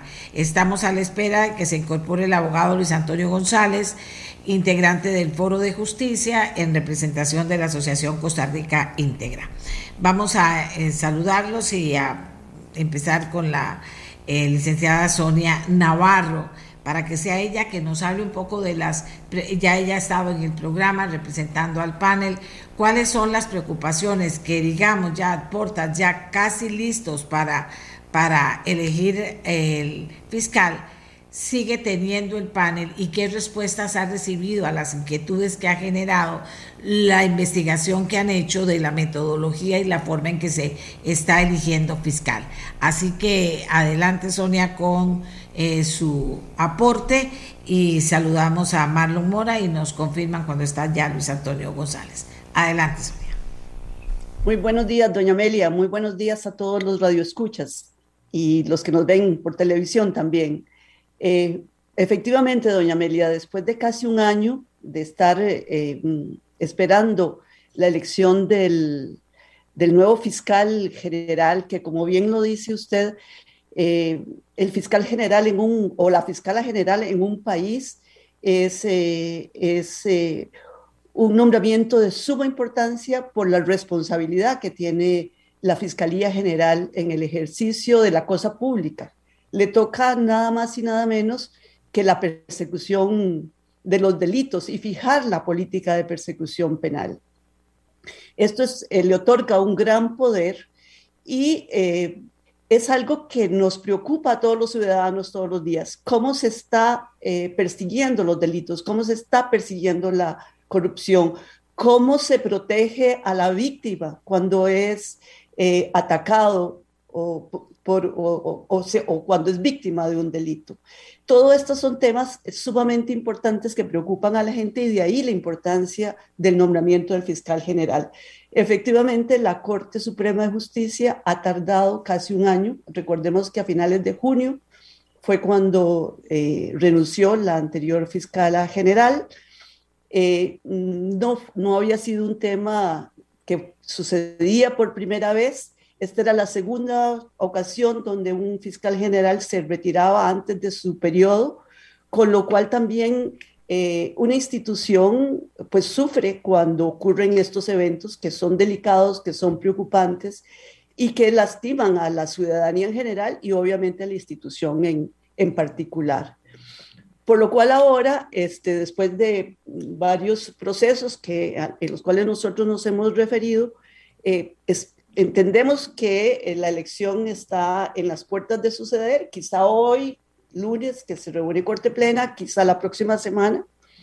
Eh, realmente no lo sabemos, eh, pero eh, sí, las, las, luces se nos encendieron hace ocho días porque resolviendo un tema de una apelación, de un recurso que interpuso alguno de los candidatos, se discutió también en, en Corte Plena si la, si la elección iba a ser pública o iba a ser privada. Eh, nosotros hemos eh, dicho a lo largo de todo este proceso que el proceso ha sido más bien opaco, que no ha sido lo suficientemente transparente. Quizá ahora nos podemos referir a algunos temas de esto, pero lo peor sería que este último hecho fuera una, eh, una sesión privada. Porque la, la, democracia es una cosa que se ejerce en público y la Corte Suprema de Justicia tiene políticas de transparencia, tiene políticas eh, para que todos estos temas sean lo más públicos y lo más transparentes posibles. Y porque ya la elección pasada había sido pública, con lo cual, si se toma esta decisión, sería un verdadero retroceso. Y no solamente este, estimamos que esta elección tendría que ser eh, pública, sino que cada magistrado tendría que justificar y fundamentar por qué se vota por uno u otro candidato. Esto es absolutamente eh, importante y vital para fortalecer la democracia, para fortalecer la credibilidad en nuestras instituciones y para que la eh, credibilidad vuelva al, al Poder Judicial y al Ministerio Público. Por ahora me quedo ahí. Definitivo, definitivo, preocupante, diría yo también. Eh, Luis Antonio González es integrante del Foro de Justicia y allí representa a la Asociación Costa Rica Íntegra. ¿Qué piensa usted a esta altura de lo que ha ocurrido? Y repito, a momentos puede ser o, o una semana de que se elija el fiscal general. Muchas gracias, doña Amelia, y muy buenos días a, a, don Marlon, a doña Sonia y a todas las personas que nos escuchan o, o nos están viendo. Desde el Foro de Justicia, pues, eh, como usted sabe, doña Amelia, ya llevamos algunos años dándole seguimiento al, al sistema de administración de justicia y en particular a estos procesos de, de, elección que son tan importantes para la ciudadanía, para el país, para la democracia. En el caso particular de, de la elección sobre la Fiscalía General, eh, pues el panel aquí eh, ha hecho una labor, eh, digamos, muy, muy meritoria, dando un seguimiento y haciendo esos señalamientos de temas que la Corte Suprema de Justicia debería, digamos, considerar. Quizás acá hay, acá hay tal vez la perspectiva más coyuntural que es eh, que esta elección está a punto de ocurrir, ¿verdad? Y que no tenemos certeza si el voto va a ser público o no, ¿verdad? Todavía hoy, doña Amelia, no sabemos si ese voto realmente está previsto para hacerse de manera pública y fundamentada o si va a ser de manera secreta, ¿verdad? Incluso, como doña Sonia muy bien mencionaba, hace una semana, 10 votos contra 9, se decide que el, la resolución de las apelaciones finales se haga de manera secreta, ¿verdad? De manera privada lo cual, digamos, es un pésimo antecedente de cara a una elección que podría ocurrir, como doña Sonia dice, en cualquier momento, podría ocurrir hoy, ¿verdad? en ese nivel de incertidumbre estamos. Pero además hay un tema estructural que el Foro de Justicia ha venido señalando, que es la gran concentración de poderes que hay en la Corte Suprema de Justicia. La Corte Suprema de Justicia no solo elige, eh, ¿verdad?, al, al fiscal general, también elige al director de la defensa pública, también elige a los magistrados del Tribunal Supremo de, Elecciones, también elige a todos los directores del departamento del Poder Judicial, también elige a los jueces 4 y 5, también resuelve en última instancia todos los casos que le lleguen, también es el máximo órgano jerárquico en términos generales de toda la administración de justicia, también es el máximo órgano de, en términos de, de eh, acciones disciplinarias de todo el Poder Judicial también. Entonces, ¿qué pasa? Acá hay un tema de fondo son las mismas personas las que están llevando el proceso de selección, las que también están resolviendo apelaciones en caso de gente que no esté de acuerdo y las que también van a tomar la decisión final. Entonces, eh, desde el Foro de Justicia, y esto el Estado de la Nación, el Estado de la Justicia lo ha diagnosticado y lo ha estudiado muy contundentemente, que es que esta concentración de poder tan fuerte que hay en la cúpula del Poder Judicial, en las personas magistradas, no es conveniente ni es oportuna, ni permite no solo, digamos, garantizar este equilibrio al interno del Poder Judicial en las diferentes fases de los procesos, sino que también se traduce en una eh, extrema concentración de poderes en, em, en, dentro del propio Poder Judicial. Y doña Amelia, lo mismo ocurre en la Fiscalía General, usted muy bien lo señalaba, el fiscal o la fiscala general tiene un poder enorme a lo interno del Ministerio Público, puede, puede mover, puede priorizar, puede mover a los fiscales de un lado a otro, de una oficina a otro, de un tema a otro, eso, eso, digamos, reproduce el mismo esquema de la Corte Suprema y reitera por qué esta elección es tan importante. Aquí la persona que vamos a elegir, ni siquiera los magistrados después van a tener algún nivel de control sobre esta persona. Esta persona tiene una independencia y una autonomía enorme para dirigir el Ministerio Público. Y hoy no sabemos si esa elección que va a hacer la Corte Suprema va a ser pública y fundamentada o no y con el antecedente de hace ocho días, ¿qué pasa? Doña Sonia lo decía, hay una política de justicia abierta, que el Poder Judicial se enorgullece de ser uno de los primeros poderes judiciales de América Latina en aprobar una política de justicia abierta. Hay una política de participación ciudadana que tiene años de existir dentro del Poder Judicial. Y, y por ejemplo, el mismo panel que está acá tuvo grandes problemas de acceso a la Comisión de Nombramientos y a la propia Corte Suprema para pedir información, para ofrecer recomendaciones, para dar un acompañamiento más directo. Entonces, ¿qué pasa? Hay cosas que se han hecho bien. Este proceso tiene una página web propia para, para solo el proceso de selección. Se ha venido publicando la información, se ha venido, digamos, eh, transmitiendo las entrevistas. Eso es, eso es positivo y no hay, que, no hay que quitar el mérito. No obstante, doña Amelia, hay temas que, que desde el Foro de Justicia nos preocupan. Nos preocupa que esta elección, por, por diferentes motivos que el panel ha estudiado muy bien, se está afectando, digamos, el resultado final de esa elección y principalmente ese tema del voto público, doña Amelia, de nuestra experiencia, igual la presión que, que, se ha hecho con la Asamblea Legislativa para que el voto sea público cuando se elijan a los magistrados o magistradas, eso es fundamental, doña Amelia. Yo, yo creo eh, fundamental que se, digamos, que, que, pongamos el dedo en la llaga en este tema del voto público, porque realmente aquí esto puede marcar una diferencia. Gracias, Luis Antonio. Eh, el periodista Marlon Mora también del panel independiente de expertos. Marlon, adelante, buenos días. Buenos días, doña Amelia. Un saludo, por supuesto, a doña Sonia y también a Luis y, por supuesto, a la audiencia de Nuestra Voz. Eh, es muy preocupante. Estamos viviendo un momento país tan difícil, doña Amelia, que en los últimos años eh, experimentamos un vaciamiento de las instituciones casi bajo vías democráticas. Y eso está ocasionando que el panorama en el contexto específico de la elección del fiscal podamos identificar una fiscalía que poco a poco desde el Poder Judicial la ciudadanía tiene una imagen deficitaria. Recordemos que nuestro Poder Judicial siempre fue un poder potente que fue para presumir en toda la América Latina. Y estamos pasando un momento tan difícil que ha demostrado que algunos procesos son eh, en entero deficitarios. Eh, ahora Luis mencionaba, por ejemplo, la existencia de un sitio web donde nos informan al respecto de eso, pero es un saludo a la bandera, es información mínima. Podríamos tener mucho más información, más completa, además para que la participación ciudadana sea más activa y que además no solamente la, ciudadanía se entere, sino por supuesto que los medios de comunicación tengamos acceso.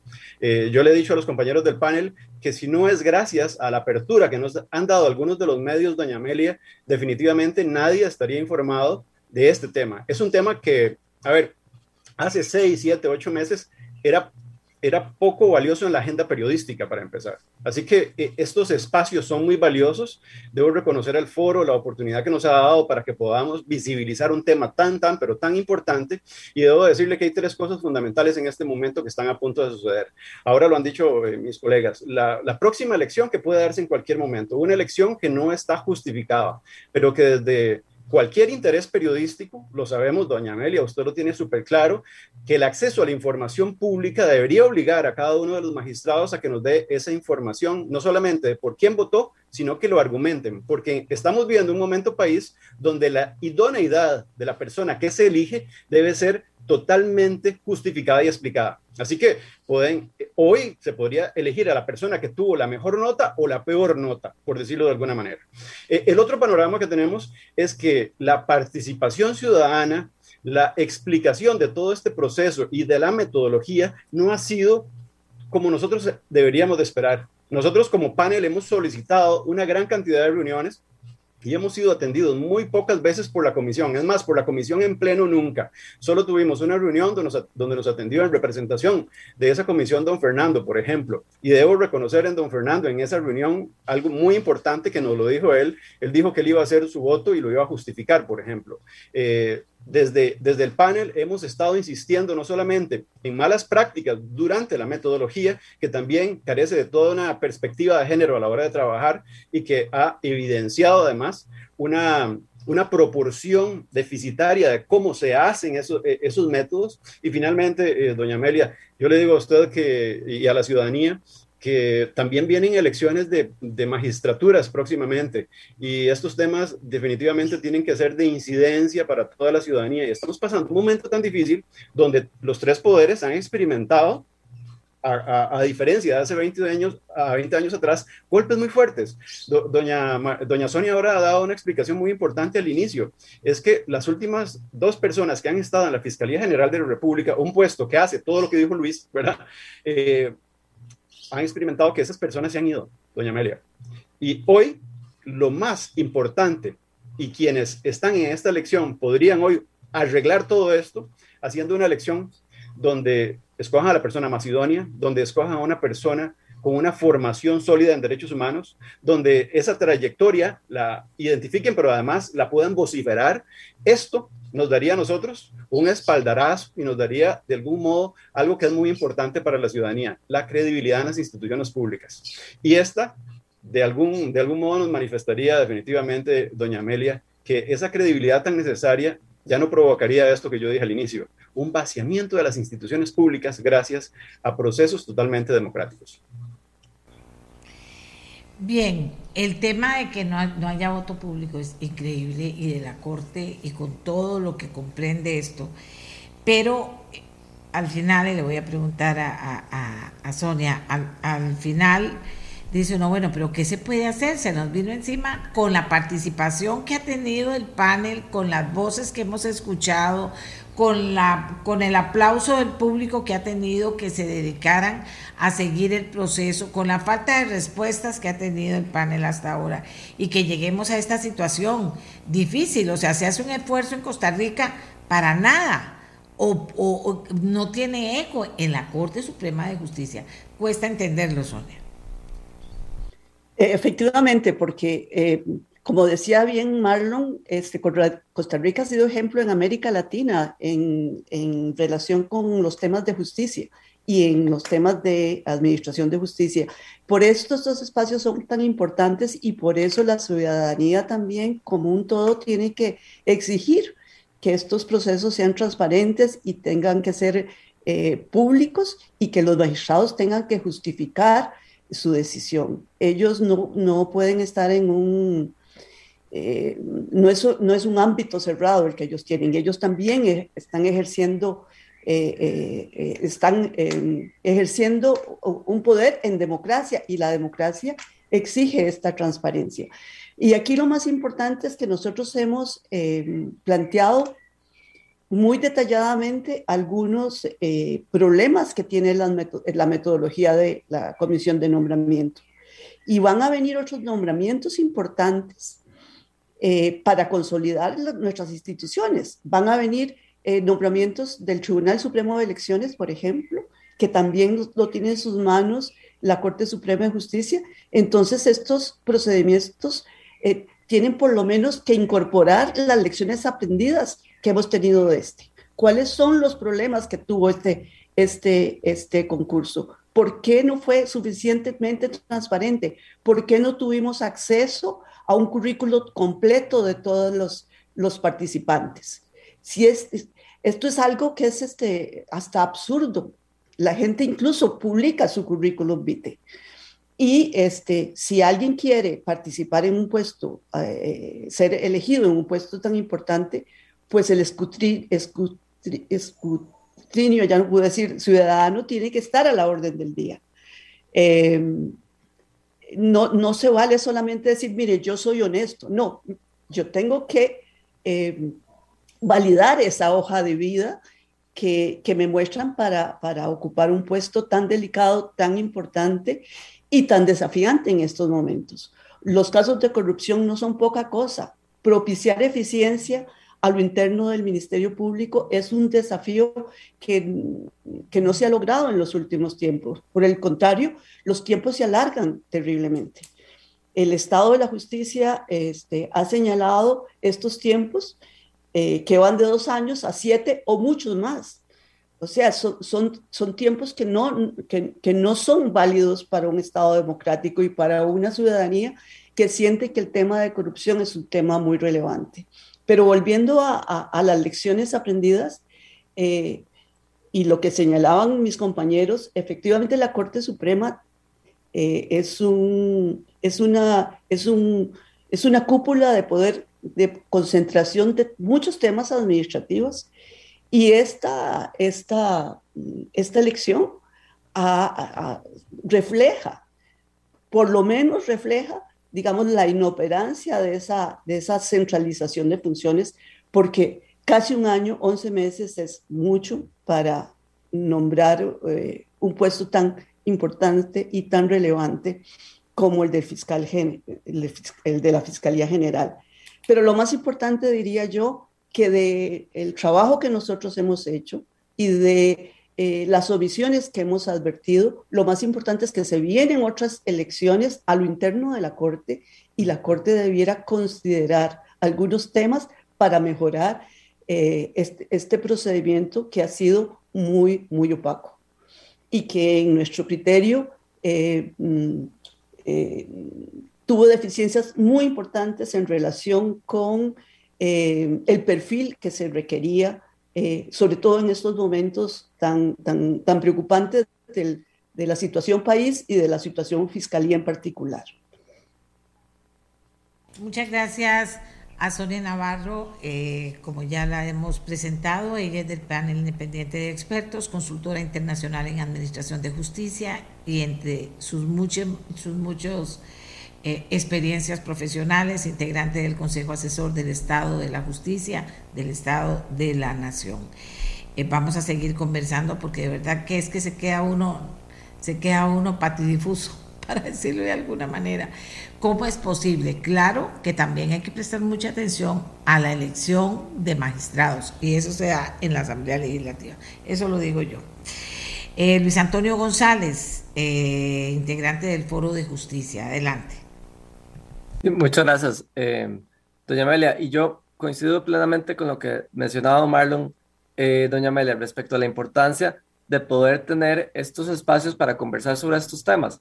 Porque, ¿qué es lo que pasa? Muchas veces los espacios de poder, eh, en términos más generales, toman decisiones y a veces no las mejores, porque justamente porque creen que nadie, nadie se va a enterar, porque nadie le interesa, porque nadie está viendo, ¿verdad? Entonces, ¿qué pasa? La transparencia es justamente ese, ese rayo de luz que entra donde, donde se está empezando a acumular polvo y suciedad, ¿verdad? Entonces, esa transparencia es, debe ser una regla y no una excepción. Y lamentablemente en, en Costa Rica, en algunos espacios de, de, toma de altas decisiones, la transparencia más bien hay que defenderla y hay que fundamentarla, ¿verdad? Cuando, cuando la lógica es a lo inverso, ¿verdad? El voto secreto o el voto privado o las sesiones privadas tienen que ser una excepción calificadísima, una excepción además fundamentadísima, que demuestre por qué esa sesión en particular tiene que ser secreta porque si no se pueden afectar derechos o se pueden afectar, digamos, lo que se llaman bienes jurídicos superiores, ¿verdad? Que estamos protegiendo algo y por eso lo estamos haciendo de manera secreta. Hace ocho días, el, lunes pasado, cuando, cuando se da esta votación para el tema de las apelaciones, doña Amelia, eh, y, y, a todas las personas que nos escuchan, se hizo una, una fundamentación muy clara de por qué la, la, resolución de esas apelaciones tenía que ser de manera pública. Hay suficiente fundamento en la normativa nacional e internacional de por qué la transparencia es la regla y además por qué la transparencia, como decía Don Marlon, fortalece la democracia, fortalece la legitimidad de las decisiones, de los espacios de toma de decisión. ¿Y qué pasa? Es, es incomprensible, es realmente incomprensible que se tome una decisión 10 votos contra 9 de mantener las sesiones privadas en un tema que es fundamental. ¿Por qué? Porque como se dice popularmente, doña Amelia, el diablo está en los detalles. ¿Qué pasa si la resolución de esas, de esas dos apelaciones cambian radicalmente, eh, digamos, las notas y el orden, digamos, de, de, quién va, quién tiene la mejor nota y quién la segunda y quién la tercera? Doña Amelia, no lo sabemos y no lo sabremos tampoco, porque ya esa sesión fue privada, ¿verdad? Hoy, hoy hace ocho días. Entonces, ¿qué pasa? La transparencia tiene que ser la regla. Y la, y la Corte Suprema de Justicia, los 22 magistrados y magistradas deberían dar el ejemplo a nivel país y, como decía yo, hay una política de justicia abierta, doña Amelia, que es una política pionera a nivel eh, internacional. Hay una política de participación ciudadana que tiene años de existir. Es decir, no son temas que sean ajenos al Poder Judicial. Y no obstante, vemos todavía que hay una lucha por, eh, por la transparencia. Nosotros desde el Foro de Justicia, doña Amelia, el primero de abril le enviamos una nota al Poder Judicial y le indicamos algunos temas, le dijimos, es muy importante todas las observaciones que ha hecho el panel, nos parece importante que la Comisión de Nombramientos y la Corte las atiendan de manera diligente, es muy importante que el voto sea público y sea fundamentado, porque esto, digamos, ya hay estándares internacionales que refuerzan esta idea. Y el 15 de abril recibimos una respuesta, doña Mele, por, por escrito, un acuerdo de la Corte Suprema. Y la respuesta decía, que tienen por conocidas nuestras observaciones. Solo, solo eso decía el acuerdo, tienen por conocidas nuestras observaciones. O sea, no tenemos claridad si el voto, y por eso, por eso insisto en esto, no sabemos si el voto va a ser público y si va a ser además fundamentado, ¿verdad? Porque ese es, ese es el apellido que a veces se nos olvida. Todo acto en la administración pública, por ley general de la administración pública, tiene que ser fundamentado. El Estado no puede tomar decisiones de manera discrecional. El Estado tiene que justificar por qué hace una cosa. Por supuesto, estamos en un Estado de derecho. Entonces, ¿qué pasa? No es suficiente que el, estado, eh, que el, que el voto sea público. El voto tiene que ser fundamentado. ¿Por qué yo voté por esta persona? ¿Por qué yo creo que esta persona tiene la mayor idoneidad para dirigir un, un pilar del, del, del, del, Poder Judicial, de la Administración de Justicia, que es la persecución de los delitos, que es el Ministerio Público? Entonces, doña Amelia, ¿qué pasa? Ahí hay dos temas fundamentales para esta elección.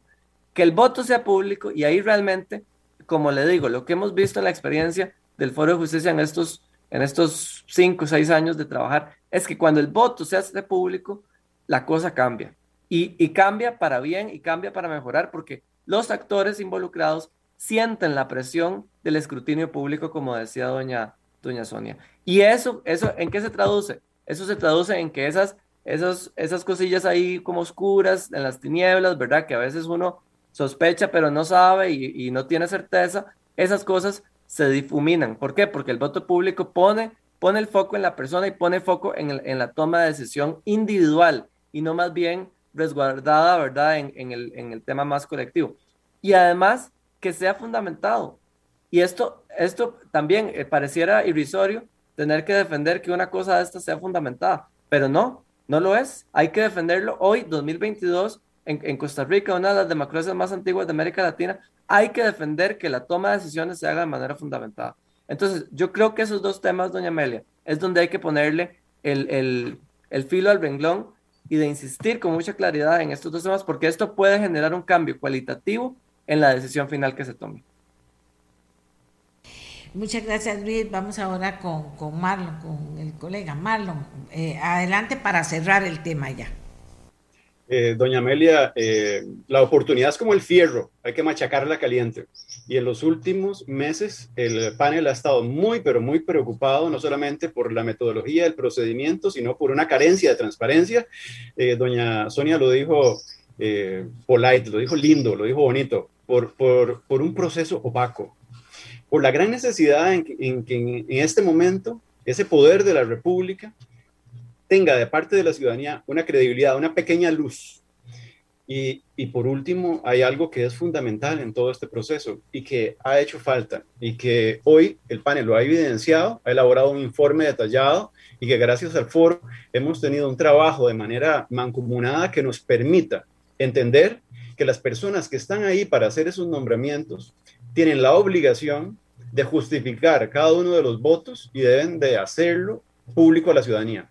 Eh, el tema del acceso a la información pública se convierte en un tema fundamental.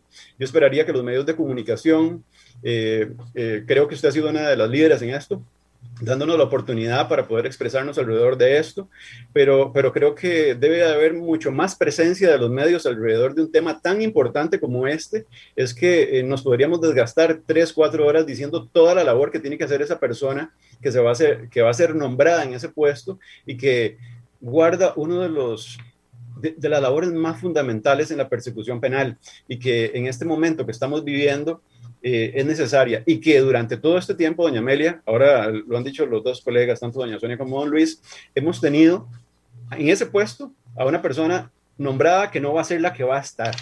Y eso también es peligroso. Creo que, que la, justificación de cada una de esas personas a la hora de elegir no solamente está en levantar la mano y decir que van a votar por esa persona, sino dar un escrutinio detallado de por qué fue elegida y que definitivamente es ahí donde los medios de comunicación, las, las, las, voces generadoras de opinión deben de levantar la mano para poder crear conciencia de esta preocupación que el panel ha venido expresando ya por más de nueve meses, que el foro ha sistemáticamente hecho señalamientos importantes y que inclusive se ha hecho cruce de diferentes mecanismos de comunicación y correspondencia con esa comisión. Es increíble, doña Amelia, que a estas alturas muchas de las preguntas que se han hecho hayan sido, como lo dijo don Luis, eh, se, manda una consulta y se recibe una, una, una, medio respuesta, ¿verdad? Eh, obviamente desde la forma de hacer justicia y de la forma de, de algún modo de, de aplicar el derecho, saben cómo pueden responder a medias. Y esas respuestas a medias la ciudadanía no las merece porque la ciudadanía les hace a ellos responsables de realizar una labor que además es encomiable y que hoy más que nunca necesita credibilidad, necesita reconocimiento, necesita que ese poder judicial que toda la América Latina eh, siempre ha respetado y ha creído y que además, doña Amelia, estoy seguro que muchas de esas personas que trabajan en el Poder Judicial, porque las conozco y sé esa gran labor que hacen, son personas extraordinarias. No podemos dejar por tres o cuatro personas que han hecho cosas que no están bien, dejar de creer en un sistema tan potente y tan bollante. Pero desgraciadamente, este tipo de acciones evidencian esas, esa gran cantidad de malas prácticas que nos llevan desde la Administración de la Justicia a una gran cantidad de casos que, que no son vistos a tiempo, que como dijo eh, ahora doña Sonia, eh, de algún modo también eh, hacen que la justicia no sea pronta y cumplida y que nosotros como panel tenemos un compromiso, un compromiso ciudadano, doña Amelia, un compromiso en el que este panel se reúne sistemáticamente todas las semanas para hacer un análisis crítico. Eh, eh, es un trabajo que hacemos a honorem, es un trabajo que hacemos con todo el compromiso patrio y en el que hemos hecho solicitudes directas a esa comisión y no hemos recibido más que respuestas a medias, no hemos recibido más que saludos a la bandera y en los que yo como periodista, honestamente, eh, me preocupa mucho y, y siento que estamos en un momento país donde el peligro marca no solamente un semáforo en rojo, sino que también a un barranco en el que nos podemos ir y en el que no merecemos todos los costarricenses experimentar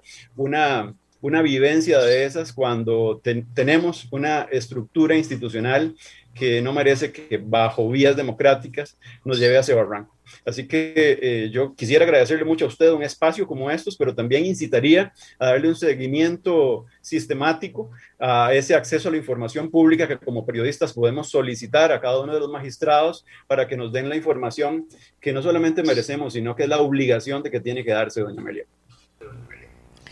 Muchas gracias a nuestros invitados.